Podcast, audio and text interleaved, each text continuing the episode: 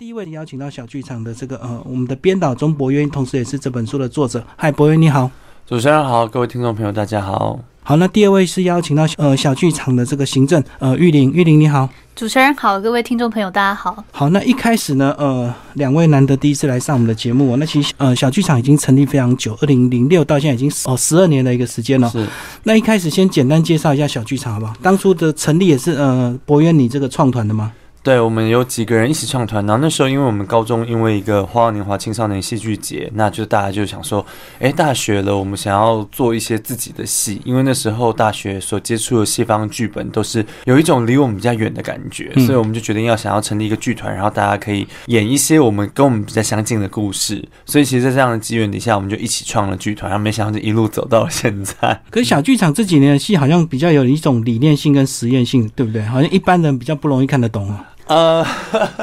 应该当然是就是在理念跟实验上面，其实这就是小剧场的概念。因为我们的小是阳明春晓的晓嘛，日曜小。可是另外同音小剧场，其实如果在大小的小大小的小在解释当中的话，就是比较实验跟前卫的意思意思。那我觉得这个实验跟前卫，其实它应该到最后要给大家的感觉是，我们都可以看得懂的，我们都可以理解的，不管它的手法是什么，因为剧场。无外乎就是说一个故事，无外乎就是在说一个故事之外，又给你一些感受。那这些感受可能是让我们反思的，让我们有一些思考的。那所以呢，其实我们小剧场就会在这过程当中，就不断的去跟我们的观众对话。那可能有点难，但是我们跟众观众说不要害怕，你可能下一次你会找到一个好的切入点，你会有新的感受，而不是。百分之百的，就是你看了之后，它应该是什么样的答案，就是什么样的答案，就像阅读一样。而且小剧场好像这几年的演出都是在糖厂那边，对不对？所以它算是一个比较不是正式的一个这个呃剧场的一个形式，这样。其实唐部文化园区它本身是明华园在排练的时候的一个很大的排练场，那它当然就是在空间上面，它其实比较特殊，它是一个已经有百年历史的一个唐部仓库来做改装的。那我们其实也有像比如说今年我们要做的演出《忧国》，就是到戏曲中心的小表演厅，或者去年的阿道夫，我们就在国家戏剧院实验剧场演出。那其实比较多的就是会是看在不同的空间演出。那二零一一年的惠普天堂演出的时候，是在华山的国酒礼堂演出。对哦，所以场地还蛮多元的。对，就是我们会看我们每一次的演出空间会是在哪里。那其实每一次就会有不同的味道，这样子。嗯，玉玲讲一下你什么时候加入小剧场？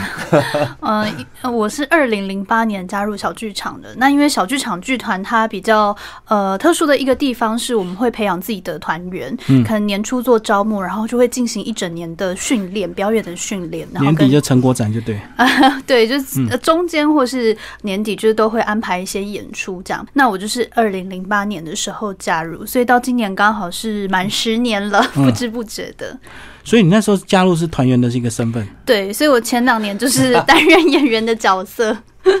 后来才转行政就对了。对对对，没错。嗯，好，那我们今天主要呢来为听众朋友介绍由这个蔚蓝文化所出版的这个《绘图天堂》的这个首部曲及二部曲。那在第一段访问，我们就先从这个《绘图天堂》的这个首部曲开始来为听众朋友介绍。哎，那个博云是不是跟我们讲一下《绘图天堂》那时候是二零一一年你正在德国写的，是不是？对，其实二零就是一直就想要写这个剧本。那那那时候刚好遇到一些台湾的关于呃原住民土地的问题，或者是关于就是呃大。埔的问题，那那时候就，然后士林文林院，然后我就觉得，哎，好像有一些自己的记忆被勾起了，因为我家其实以前住在北投的山边，然后后来是被政府征收，说要盖国小。可是那个盖国桥之后，就是后来时至今日，它依然是一块荒地。可是对我来说，那是我的家，它就这样子被征收消失了。然后自此以后，我们家就是也就没有再自己买自己的房子了，就一直在租啊。对，就一直在租，错过那个最最黄金的时期，这样。然后我就会想说，哎，那我们的家可以这么轻易的被某一个人所取代掉，或是被要求说我们应该要被消失吗？然后我就在思考这件事情。那那时候刚好到德国去的时候，就刚好就。逛了几个集中营，那就更强烈去思考这件事情，就是我们心中认知的某一种美好的境地，然后跟别人认知的境地是不是会不一样？那如果别人认为那是对的，那是好的，或是别人因为他们有一定的利益想要获得的话，他们是不是可以透过一些手段，然后就强力的去做到他们想做的事情。其实这件事情是可以的嘛，所以那个时候就在这样的很多很多的问号当中，就写下了《绘图天堂》这个剧本。所以简单讲，当权者可以随时用国家利益来牺牲个人利益，就对，就是呃要求你被迫就一定要配合这样的一个政策。应该说，这是提出一个思考，就是一个思考的空间，就是真的可以这样做吗？是谁赋予他？权力的，就当我们今天在讲国家的时候，但国家它的决策的制定，它不是，或是它的这个决策不是为了保护所有的国民吗？那它这个，那这个制定，尤其那个时候，我自以我自己来说，印象很深刻的是，那个时候其实已经到少子化的阶段了，根本就没有需要再盖国小的校地了。可是为什么他会做这件事情？其实我始终就不能理解那背后的各种想象。我相信，其实按照大家通常会想的套路，大家就知道，可能后后面有些勾结。啊，或是有一些就是利益啊什么的，可是这中间，如果我们再回过头来讲的话，它是不是就像是我们在看？呃，一个政策在执行的时候，它是不是中间需要很多去思考的？然后我就想，嗯，那到底要思考是哪些部分？它到底在这当中会不会有好人，会不会有坏人？嗯，那这些坏人是怎么样去去想的？这些好人是怎么样去想的？那尽量是以一个客观的方式去呈呈现它。然后那时候写下了《绘图天堂》这个剧本，那把整个历史的架构放在一个虚拟二战德国纳粹的架构当中。所以简单讲，如果当初学校真的有盖起来，你现在的心理或许能够比较平复，对不对？因为确实你牺牲了你。个人家庭的一些利益，换取一些呃对国家对社会比较有帮助的一个这样协助这样的一个政策，就对。对，我想我可能会很常到那个学校外面，然后就听的那里面的钟声跟小孩子玩闹的声音。因为我其实时至今日，我还是大概每隔两三年，我就会上去山上一次，然后看一看一次那个被围起来的铁篱笆，然后你就会真的想说，如果我们家现在还待在这里的话，我们大概会过一个什么样的生活？可是。那个生活自从下山之后，就就再也没有办法回来了。对对对对，嗯，好，那秽土天堂这四个字是要稍微解释一下，这个两个是很对比强烈的，算是反差很大的一个这个智慧，对不对？嗯，秽土其实就是污秽的秽嘛，那土地的土，那天堂当然我们就知道它就是一个很好的地方。那其实我自己在写的时候，我就想说，哎，那这个秽土的概念什么？因为其实剧中的这个角色就是毕娜，然后海伦娜，然后跟沙夏，他们从地底下来的，那其实。地底下就是被地上世界，他们其实，在剧本当中有分成两个世界，一个是地上世界，一个是地下世界。那其实就会被说，地下世界是一个污秽、肮脏的地方，不开化的地方，所以地上世界的人就要把他们就是重新抓出来，然后再教育，让他们知道什么是美，什么是好的东西。嗯，那所以其实这个绘图的定义是来自于地上世界的定义，可是其实天堂的定义是来自于地下世界对自己的定义。那在这个地下世界，就像是我以前住在山上的时候，我们其实住的是很简单的铁皮屋。嗯我印象很深刻的是，就是那时候我妈妈是跟那种眷村的老农民买的土地，那时候其实是政府拨了一块地给他们，然后我们就是办了过户，然后就买了那个土地。然后买了土地之后，就自己把它盖铁皮屋。然后自己盖的时候，还在施工过程当中，可能是找爸爸谁谁的朋友这样。然后我妈妈就会带我们进去看。然后进去的时候，因为那个房子刚盖好，然后所以那个木头的的那种熏味很重，所以进。去的时候，你会两眼一直眼泪直流这样，然后或者是入住的时候，地上我妈就撒满了钱，就是在地上撒满了那个钱。对，其实印象很深刻的是，这所有的一切，可能对一个住在城市里面，或者是住在一个公寓里面，或者是说住在透天座里面的，就是被所谓建商盖起来的房子的同学们来说，就是这个房子它不是一个。很正式的房子，可是对我来说，其实它是一个很美的房子，它是一个很棒的房子，它是一个我们躺在走廊上面，前后门打开的时候就会有穿堂风，很舒服的山上的一个房子。然后晚上睡觉的时候，你就会听到外面有虫叫，虫鸣鸟叫。对，然后早上有鸟叫。那其实这样的生活对我来说其实是很美好的。就是我到了，就是已经过了，我是人生有一半的时间是在山下过了。那这一半的时间当中。我再也回不去那种我日常的生活了，日常的那种被鸟叫起来的日子已经不见了。那我才发现，原来那种生活是一种奢侈。不是我很快就可以走路到 Seven，不是我很快就可以走路到某某百货公司，很快就可以搭上捷运，而是我要走一段路。可是那一段路的那个美好，是我再也没办法再被复制的。那所以这个天堂就像是我自己心中的某一种天堂一样，就是你过去家里房子的那个样子，就对了。对，嗯嗯嗯。其实现在很多人还是很羡慕住所谓的平房或者是别墅这样子，所以等于是有点像呃现在的别墅那个样子，只是你的房子是铁皮屋这样的一个差别而已啊。对，所以那个时候在写这个剧本的时候，他们写到这三个女生对故乡的想象的时候，其实自己心里就是心有戚戚焉这样。所以它架构其实很简单，就分地上人跟地下人，对不对？对那地下人可能就很多年前他们战败，所以他们被躲到地下去，远离战祸这样子。嗯然后地上人以他们的这个权贵跟优势，认为他们需要开化跟教育，所以要去开发他们，把他们挖出来。对，嗯，那事实上，到底那个开发，其实后面当然还有一个就是经济的考量，他们就认为说，诶，地下好像有些资源，不然怎么会有些人在地底下可以活这么久？可是其实地下除了就是他们活在那个地方很努力的刻苦的生存之外，根本没有什么想象中的资源，所以其实整个政策在一部曲的后面再讲到最后是失败的。嗯然后所以几个主政者，比如说像主政的阿道夫，他最后举枪自尽，对，那负担教育的那个呃艾妮塔女士，就是教育地下女子说要如何学地上社会礼仪的这个艾妮塔女士，她最后也是有点身败嗯名裂。那其实其他的几个就是所谓的政策幕后推动者，耶，又好像安然的就是下台了，就是没事了，就隐没在群众当中。所以其实在这个故事当中，就会看到的是，好像有一个无形很巨大的手在操控这些小小的角色，在推动什么样的故事。可是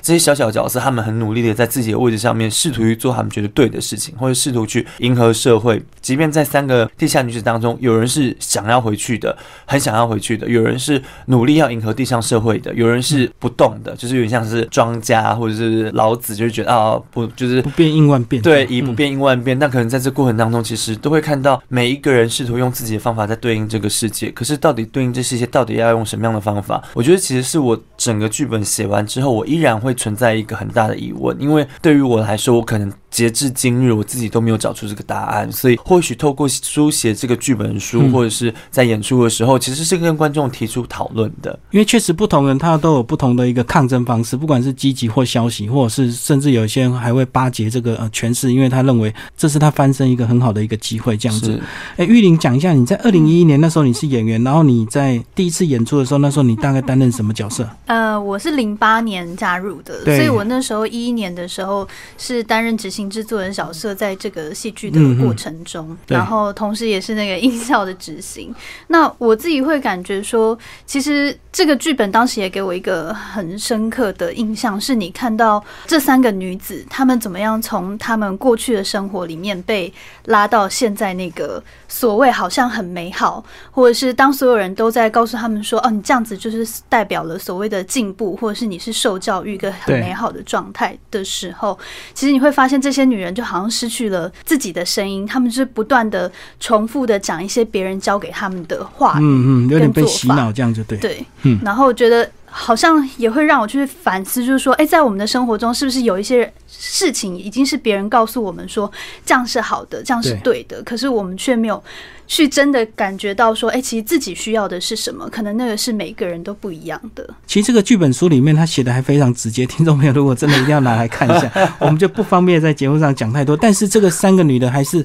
有一点为了自己的生存，她们还是要迎合一些长官，做出一些牺牲跟付出，对不对？是，嗯嗯，这个好像也是当前我们现在常常看到的一个情形，有人会激烈的反抗，可是有人可能能会墙头草就靠过去。嗯，所以其实在这个书当，就是在这个书里面，其实我第一次在看的时候，我觉得哦。压力好大哦，因为其实对我来说，有时候书写是一个灵魂，然后在导演的时候是一个灵灵魂，在演员的时候又是另外一个灵魂。然后我记得当我写完的时候，我看这个剧本的时候，我印象很深刻的是，里面其中一个角色叫沙夏。嗯那其实沙夏她在一部剧当中，她是一个很积极要融入地上社会的一个女子，然后甚至她会觉得我要成为地上社会的，就是所谓地下社会女子的楷模，然后加入地上社会，所以她就努力的去讨好里面的阿道夫。嗯，但是她却发现后来又失败，所以她后来在抗争的时候，他其实是最激烈的那一个。对就是他好像认为说，如果我今天顺应了呃所有当局者的要求的话，我就会得到我所应得，但最后又却发现没有，所以因此他又。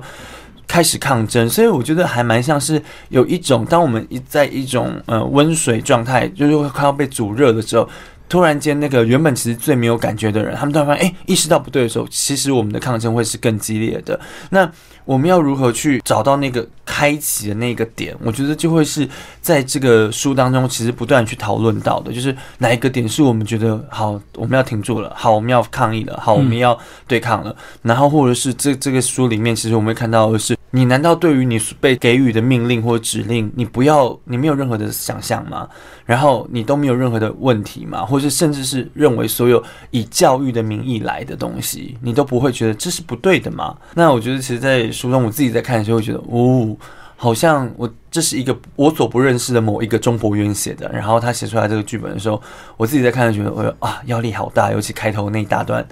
大段的文字，其实不断的阅读，不断阅读过程当中会觉得好繁复，可是那个繁复过程又会觉得让你有一种很疲累的压力感。对啊，因为其实从文字创作你可以一气呵成，写得非常流畅，可是等真的排练，真的要演出的时候，其实三个角色能够能不能把话接的这么顺畅，甚至一句接着一句，就是呃你在现场导演的时候也要面临的一些挑战，对不对？是，所以其实那个时候他们在演的时候就觉得有很多画面是这么接上去的时候就就对了，然后所以我印象也很深刻的是，就是他们。就是那几个，比如说长官一边在跟地下女子在做事情的时候，然后一边在跟阿道夫交代别的事情。其实你会看到那是一种呃负向的呈现，然后或者是在整个剧本当中，其实他们在这个激烈的讨论过程当中，其实有的时候留下来的那些空白或停顿。因为我记得就是以前像金老师常常会告诉我们说，你在写这个剧本的时候，或是你在看剧本的时候，所有的标点符号你都要用的很小心，所有的逗号、所有的句号。惊叹号都要用的很小心，然后你不应该随随便便给出停顿的舞台指示。所以那个时候我在写剧本的时候，我就会一直会思考的是啊。那这些东西应该是留给角色去发挥的，应该是留给演员去发挥的。那作为一个剧作家，你应该是在剧本上面用最小的刻度去完成你所要描完成的角色，而不是你今天加了很多很多的惊叹号。那如果你一个一个剧从头到尾都是惊叹号来表现他的很强烈的情绪的话，那我觉得以剧本来说，他可能会有一点点失败。那所以其实，在书写的时候就很努力的去拿捏那个。惊叹号或者是句号的的使用，那也的确就是在这个句号句号的过程当中，就会发现，哎。他们在对话的时候有一种冷冽的感觉，可这个冷冽其实是可以情绪很高涨的，对。可是也可以是真的很冷淡的，那那个冷淡又会有另外一个效果。那这是我自己在书写的时候，除了一直记得呃金世杰老师不断的告诉我在就是在我们在书写的过程当中要注意的笔记之外，其实也是在整个剧本书写完的时候，意外的得到另外一个不同的效果。对啊，就是你你在这个当初创作剧本的时候，可能就是一种想象、一种对话、一种情境，可是到最后演出的时候，可能甚至今天跟明天两场不同，又是不同的感觉，对不对？对，就是多 多顿一下，或者是节奏接快一点，又是那个不同的感觉。对，嗯，真的很长，就是自己会觉得，哎，这是谁写的剧本？对啊。玉玲讲一下，为什么你们后来在二零一七年，也就在去年年底才会出版这两本这个剧本书？其实他已经演出好多年的一个时间了。对对，呃，因为这对我们来说是蛮重要的一个系列作品《绘图天堂》这样。那当初一一年第一次演完就是首部曲的时候，其实并没有想说。还要发展下去，可是收到很多观众回馈是，哎，觉得这个故事接下来是不是对架构是很大的，背后好像还有什么没有说的，还有很多隐情没有被交代。所以那时候，呃，博源导演他也开始思考说，哎，那有没有可能再继续创作下去？所以就把它变成了一个三部曲的演出。那一七年当然刚好一是我们呃第三部曲，就是阿道夫，对对对，所以我们就希望趁着这个机会，就让观众也可以看到说，哎，你可能看到前面发生什么事，或过去发生。什么事情？然后你可以把这三部曲串在一起的来阅读哦，就是刚好搭配三部曲在二零一七年年底演出嘛，对不对？所以你们就趁势就把前面两个这个剧本书写出来，让大家一起来连贯这样子。对，其实最有趣的是第一部曲在写的时候，那时候我们有办演后座谈会，然后就很多观众讲说：“哎，这个戏好像没有演完。”他们就因为很踊跃，在两场都有提到这件事情。然后，而且故事的最后，就是如果大家有看剧本书的话，应该会知道故事的最后是怎么样做结尾的，还是好像有留有悬念。对，然后我其实也原本没有多做他想，然后观众就不断的提，然后就觉得哎好，那要那要把它继续写下去。那所以其实原本二部曲应该会是阿道夫，可是那时候因为其实我们一直在申请补助的时候，二部曲阿道夫的那个预算一直没有下来。然后有一天说，哎那不要不要写阿道夫，我们来写地下女子。就没有地下女子一写一三年就是就就中了，就是就哎那一四年就要对就拿要。拿到补助就要先演地下女子。那那时候一三年底我就开始写剧本，写地下女子的剧本。那就写写着写着，其实到一四年的时候发生了太阳花革命事件嘛。呃，那算不算革命这件事情，当然是有人见仁见智。这样，反正就发生太阳花事件。那所以那时候我就停笔了一阵子，然后我就用比较中性的，因为那时候我人在德国。那其实我们又有团队的人是真的加入去抗议，发生一些事情到现场的。嗯，对。然后所以我就会想说，哎，其实当下心里面有很多的激动，很多的情感。然后我就把它写。原本阿道夫在探讨是加害者，可是没想到。地下女子的被害者却是先写出来的，所以也是从这样的机缘底下就觉得，哎，那好像这个剧本需要被出版。他可能他书写的是某一种台湾的时空的断片，那或许尤其是我们自己在做剧本考究的时候，有时候你要回归到当下去考究那个时代那个剧作家他发生的那个年代发生了什么事情，所以就会觉得，那我们要不要找机会让他可以出版？所以在剧本书当中又有中英文对照，因为我们期望的是，他有一天不只是在台湾这块土地上被看到，是也被国外关注。就对对，所以就那个时候就做了这这个决定，就是哎，那我们也写成英文本，然后让他有机会是在更多地方被看到的。所以二部曲呢，就是写地下女子，就是以这个三个角色为主哦，等于是他们是一个受害者的一个角色。